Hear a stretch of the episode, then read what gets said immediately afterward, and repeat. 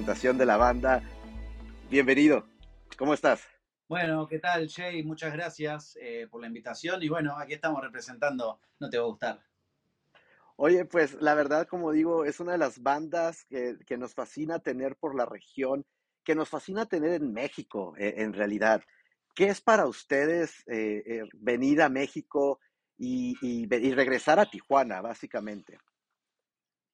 Bueno, para empezar, México, una tierra amada por nosotros, eh, desde hace muchos años que, tenemos la suerte de, poder ir a tocar una o dos veces por año por lo menos.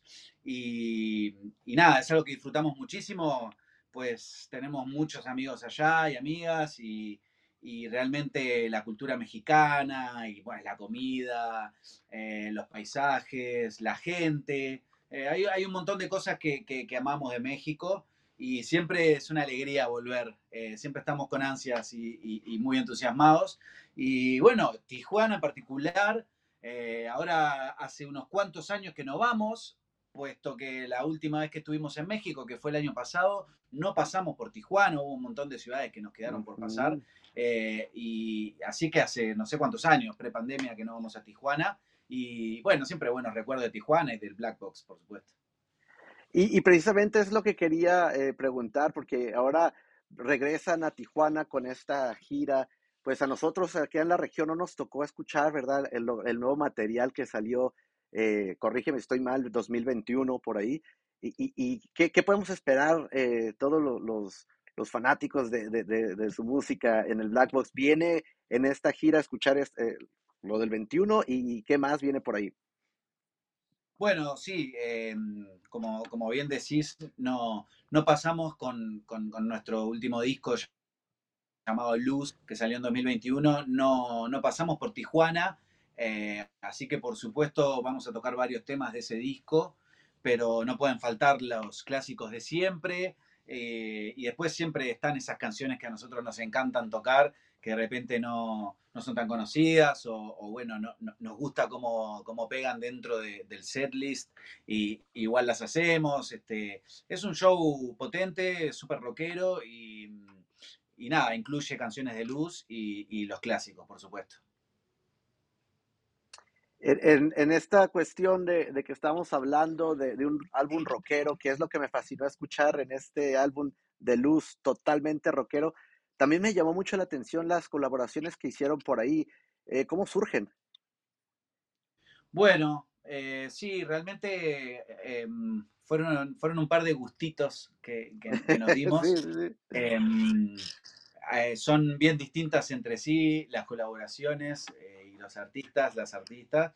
Este, en un caso tenemos a Ricardo Mollo, que es cantante y guitarrista de la banda argentina Divididos, Em, es una banda que, bueno, se inició en los 80, a finales de los 80 y en los 90 fue muy, muy, muy popular. Y sobre todo para, para nuestra generación y acá en Uruguay fue una banda muy influyente y para nosotros en particular era una banda que íbamos a ver y que, que de hecho, bueno, en los inicios de No Te Va a Gustar, eh, eh, ellos tocaban covers, la, la, formación inicial era un trío también, era como estaba muy influida por, por divididos. Eh, y bueno, Ricardo Mollo es como una especie de dios para nosotros, un prócer. Eh, y, bueno, se dio a través de, de, Emi, nuestro cantante, que, tuvo contacto con, Ricardo. Eh, la verdad que, que, fue todo muy fluido y, dio, y se dieron varias casualidades. por ejemplo, bueno, el hecho de que nosotros grabamos este álbum en el año 2020 en plena pandemia, eh, si bien en Uruguay no había aislamiento obligatorio, eh, por supuesto que todo tenía su, su, su, ¿no? su, su que ver. Su nivel de, dificultad, ¿no? Cosas. Eh, por ejemplo, viajar de un país a otro no era tan fácil. Y bueno, una vez que ya teníamos el contacto con, con Ricardo y que, que, Emi estuvo hablando con él, lo invitó y todo, dio la casualidad de que él venía para Uruguay por temas familiares eh, más o menos en las fechas que íbamos a estar grabando, eh, que nosotros, bueno, para este disco nos fuimos a grabar a un lugar eh, en el campo, campo y playa, como un lugar bastante este, un poco alejado de Montevideo, un lugar especial, digamos, en José Ignacio, hermoso dicho sea de paso. Y bueno, resultó que él se alojaba muy cerca de ahí también. Y, bueno, cayó uno de los días que estuvimos grabando en esa, en esa quinta. Em, estuvo desde el mediodía, almorzamos juntos, realmente descubrimos a, una persona eh, divina, ¿no? Como alguien eh, muy, muy, nada, muy buena onda, muy, muy, todo muy, muy, muy fluido, muy liso. Eh, pasamos muy bien, bueno, todos tratamos de, contenernos, pero igual le dijimos que éramos fanáticos y él, bueno, con, mucha humildad realmente. Este, la humildad de los grandes, eso que se dice, es así tal cual. Y luego nos metimos a grabar y, resultó que se sabía exactamente la letra casi de memoria, se sabía las melodías, todo tal cual lo tenía que cantar. Incluso agregó un par de cosas, de unas molleces, diríamos, este, así muy, muy características de él. Y, y luego dijimos, bueno, tal, pues grabó increíble. ¿Les parece? Sí, nosotros estábamos todos llorando, así, escuchamos la voz de él cantando una canción nuestra, era una emoción increíble. Y dice, bueno, yo traje la guitarra, no sé si quieren que grabe algo. Y nosotros, sí, por favor. Este, y bueno, grabó unas guitarras increíbles que a la canción le, vinieron muy bien porque, eh, bueno, eh, grabó unas cosas muy salvajes, así, usó un vivo, este, un sonido muy particular, ¿no? Como realmente le, agregó eh, un poco de, suciedad a, nuestra grabación, que era como bastante, este, estaba toda bastante estructurada y vino bueno, con todo eso me parece que, le sumó algo increíble, así que bueno, fue un mollo de increíble. Este, y, bueno, después, eh, por otra parte, em, tenemos en el disco una colaboración con la artista Nicky Nicole, que, bueno, es, una artista muy joven, argentina también, eh, que yo no sé si tiene 22 años, como mucho, debe tener ahora 23 años, en esa época que grabamos, eh, fue 2020, así que fue hace tres años. Capaz que tenía 20 años en el momento que grabó. Eh, nosotros teníamos ya la canción que se llama Venganza. Y, un poco mm, había una idea para que, que, en la parte del medio, bueno, es una canción que, que en la letra es una historia ficticia sobre una mujer que tiene a su, a su abusador eh, lo tiene como este, cautivo y bueno, de alguna manera como se está vengando de él. Este, era como, bueno, una, canción súper fuerte eh, que, bueno, de alguna manera trata de, dejar a, luz, digamos, la, problemática de la violencia de género y de, bueno, todo un montón de cosas que sufren las mujeres. Y nos parecía importante que, hubiera una voz femenina. Eh, con, autoridad y que, y que fuera que, pudiera rapear, que pudiera cantar, ¿no? Bueno, este, la verdad que, escuchamos a varias artistas del género y, cuando llegamos a Nicky todos nos dimos cuenta que tenía que ser ella, el productor le encantó y, bueno, ahí hicimos el contacto con ella vía DM, vía este, así bastante como una cosa rarísima para nosotros y, Emi le escribió y bueno, al, ratito le contestó. Eh, lo, vio como un desafío realmente. Eh, como viniendo de, otro estilo musical y alguien muy joven, que nosotros, como más rockeros, la llamáramos, bueno, este, como que, dijo que le encantaba, pero que quería ver qué, podía hacer. Y, bueno, al tiempito, esto sí fue a distancia, eh, al tiempito nos mandó eh, una, su parte grabada, que, la escribió ella misma, nació de un freestyle y y terminó, terminó quedando como una letra muy buena. Eh, incluso sugirió algunos cambios musicales para esa parte y fueron muy buenos también, ella junto con, su productora allá en Argentina. Eh, fueron muy buenas ideas y, en lo que respecta a su voz es increíble porque además eh, tenía todo, ¿no? Rapea, canta, muy bien lo hace y sobre todo puso, puso una voz eh, la, voz de la mujer dentro de la canción y, lo hizo con, mucha autoridad. Realmente, de hecho, la letra también que escribió amplía bastante el significado de la canción. Así que, creo que, fue un aporte fundamental y una experiencia distinta para nosotros, pero que, realmente nos, sorprendió mm, en el sentido de que, superó ampliamente nuestras expectativas y bueno, luego un poco más adelante vino a Uruguay ya cuando se podía viajar y vino a, grabar el video, ahí nos conocimos eh, personalmente y, realmente también fue, fue un gusto conocerla y a partir de ahí la hemos hecho varias veces en vivo junto con ella, tanto en shows de ella como en shows nuestros. Y, quedó una linda amistad realmente que, que, tenemos mucho aprecio por ella y, a la vista está también que, es una gran artista. De repente en el momento que nosotros este, colaboramos no, estaba como un poco más abocada al trap o al pop asociado más a, lo urbano y hoy en día te das cuenta que ha hecho eh, un montón de, canciones y, es una artista muy ecléctica que creo que, ya, ya, tiene un presente muy importante, pero mm, un futuro increíble realmente. Claro, no, pues muchísimas gracias por compartir esas dos magníficas experiencias con este gran disco que, nos fascina a todos, porque como dijiste, es puro rock, pero estas dos colaboraciones, wow, nos volaron la cabeza acá, por lo menos acá en México. Lo cual me lleva a preguntar también, eh, siendo eh, tantos miembros en la banda, y, cómo, pelotean las ideas para que surja estas clases de joyas como es el disco de, de Luz y todo esto que sacaron. Bueno, em, en general las composiciones de las canciones eh, nacen en la intimidad de, quien las compone. Eh, la gran mayoría de las canciones de No Te Va a Gustar las compone Emiliano Branciari, nuestro cantante eh, y guitarrista. Em, la gran mayoría es alguien que, escribe mucho, que escribe muy bien. Bueno, obviamente este, los grandes hits de la banda son de él. Y, es alguien muy prolífico que siempre trae mucho material. Eh, nacen desde la intimidad. Eh, en, el caso de este disco también hay una canción coescrita con, con Bambino Coniverti, el guitarrista. Eh, pero bueno, en general, como, como, te digo, nacen desde la intimidad del compositor. Y bueno, después se presentan al colectivo, las escuchamos entre todos. Eh, un poco buscando el consenso, elegimos las canciones que pensamos que, más pueden funcionar para, tocar nosotros.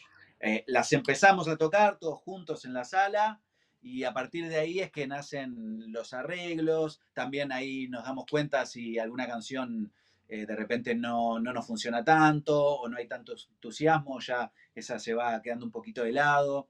Em, y, después es, bueno, buscamos mucho el consenso, obviamente, como decís vos, son, somos ocho cabezas este, para el, al momento de trabajar y casualmente todos nos gusta la producción, nos gusta este, escuchar también los arreglos de los demás, eh, pero bueno, hay veces que, también hay que saber ceder y, tener en cuenta a los compañeros. Eh, es muy importante también la figura del productor, eh, musical para, esta, para este último disco. Decidimos trabajar con el productor que ya habíamos trabajado para otras canciones, nuestro disco de 25 aniversario en Plan Unplugged, y para Suenan las Alarmas también habíamos trabajado con él, se llama Héctor Castillo, eh, es un venezolano radicado en Nueva York hace muchos años, y, bueno, la verdad que eso... Mm, eh, estábamos muy cómodos trabajando con él y, teníamos ganas de, volver a trabajar con él se vino para Uruguay, armamos un estudio acá. Y, bueno, un poco también la figura del productor es quien a veces eh, cuando no llegamos de repente a un consenso entre nosotros dentro de la sala, este, todos tocando, ahí la figura del productor también es cuando, cuando tiene peso y cuando de repente termina de decidir algunas cosas que, que no estamos tan de acuerdo. No, pues eso es excelente, ¿no? Porque como dices, tantos talentos en esta banda eh, pues el ponerse de acuerdo, la verdad que, que se agradece tener ese problema cuando hay tanto talento, ¿no? Eso sí. Oye, Frank. Sí, no, pues, no solo lo del talento, sino también es como que también somos cabezas, este, bueno, si nos ves en una foto te das cuenta que somos todos como bastante distintos y, si bien tenemos muchas cosas en común en lo, musical, ah, ahí está la foto, este, tenemos muchas cosas en común en lo musical, eh, también tenemos gustos muy diversos realmente entre todos eh, que creo que bueno, es parte también de lo que, de lo que hace el sonido de la banda, pero eh, realmente a veces es difícil eh, que todos estemos de acuerdo en todo, entonces ahí es cuando el productor tiene esa decisión. Claro que sí, ¿no? Es importante que el productor tenga en cuenta. Fran, quería preguntarte, ahora que regresan con su gira a México, a las ciudades que, que no habían regresado como Tijuana, pero también regresan a festivales muy importantes, yo creo que los festivales más importantes de, de México y, y uno y, de, que ahora ya se, se empieza a escuchar más en Latinoamérica, ¿qué es para ustedes regresar a estos escenarios también? Bueno, eh, en este caso volvemos a un festival otototote, que es el. Pal Norte. Eh, realmente es, es, increíble, tuvimos la suerte de tocar ahí y, y, y es, es, un festival increíble. Y, y en general eh, disfrutamos mucho de los, de los shows en festival por varios motivos. Eh, en el caso además de los festivales en México, realmente son muy divertidos y todo lo que pasa también detrás del escenario es muy divertido. Eh, si bien los shows de repente son un poco más compactos que lo que puede ser un show nuestro, solo nosotros tocando, eh, también al tener que concentrar el setlist, creo que quedan setlists muy potentes y siempre es como eh, shows muy llenos de energía en los cuales este, nada, la gente queda como muy, muy prendida. Eh, y bueno, tiene eh, como, como cosas muy buenas los festivales que te ve mucha gente que de repente o no te conocen, no habían sentido hablar el nombre, pero no habían coincidido nunca en un show nuestro o no de repente no hubieran ido solo de saber el nombre y se encuentran contigo ahí y te quedan mirando y así eh, ves un, un montón de, personas pueden verte. Eh, así, eso creo que es, que es algo que está muy bueno. Y a su vez también todo lo que pasa detrás de escenarios, como encontrarte con colegas, con amigos, eh, conocer mucha gente nueva, bandas nuevas, escuchar. A mí personalmente me gusta mucho también recorrer el festival eh, antes de tocar o después de tocar y ver otras bandas. Así que, que realmente estamos, estamos muy emocionados por volver a, a, festivalear y nada, nada más ni nada menos que en Pal Norte. Y justo para las personas que, porque estamos en Tijuana y vamos bastante gente de aquí a Tijuana precisamente eh, antes de que anunciaran la fecha eh, en, en, Black Box, pues estábamos emocionados de verlos en Pal Norte, después se nos informó que venían a Tijuana y pues doblemente, ¿no? Porque justo el jueves, perdón, sí, el, jueves 30 es en Tijuana y el viernes 31 en Monterrey. Para la gente que no va a poder viajar a, a, a Monterrey, pues qué delicia verlos en Black Box, porque como dices, el show tal cual en Black Box va a ser un show totalmente quizás diferente que el que se va a vivir en el Pal Norte, ¿no? Definitivamente, definitivamente, definitivamente. Eh, para empezar, bueno, lo que, lo que te comentaba de que al ser un show solo nuestro, vamos a tocar muchísimas más canciones que lo que vamos a tocar en el norte. Eh, y otra cosa que me parece que lo hace muy especial es el foro en sí mismo. Eh, el Black Box es, es un, un lindo antrito este, en el cual vamos a estar todos cerquita. Eh, realmente son, son shows muy calientes porque eh, tenés al público ahí al lado tuyo, les ves las caras, ves cómo están disfrutando, saltando, cantando. Eh, los escuchás también si te piden algo, si te dicen algo. Eh, muy íntimo, ¿no? Es, es, es, es, muy íntimo y realmente es único. Eh, son shows que, que, disfrutamos mucho. Por supuesto que tocar en un estadio en Argentina o en un festivalote en, Monterrey, eh, todo eso es increíble porque mirás así y hay toda una alfombra de gente saltando, este, es increíble, pero, pero este tipo de show como el, el Black Box se, se disfrutan especialmente por, por, por, ese calor y, ese, y esa cercanía con la gente.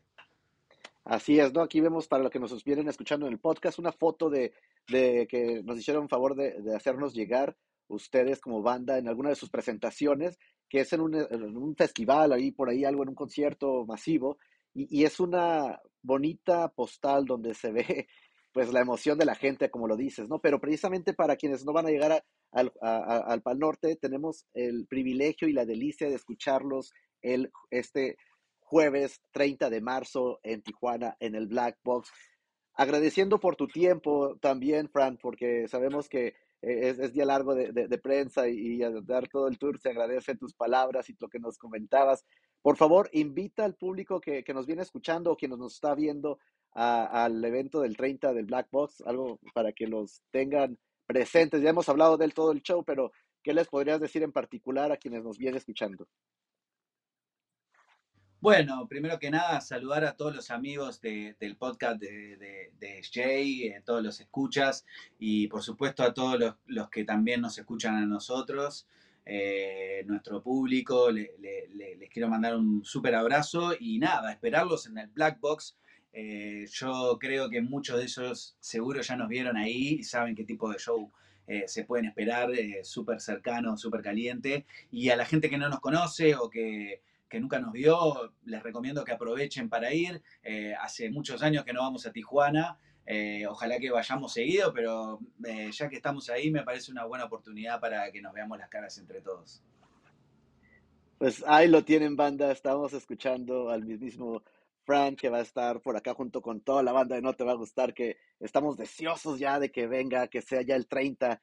Y para los que nos vamos a lanzar a Monterrey, pues también estamos ansiosos de ver ese espectáculo y esa delicia que nos van a regalar. Gracias nuevamente, como decimos Fran por acá antes de regresar al estudio, pues que la música siga sonando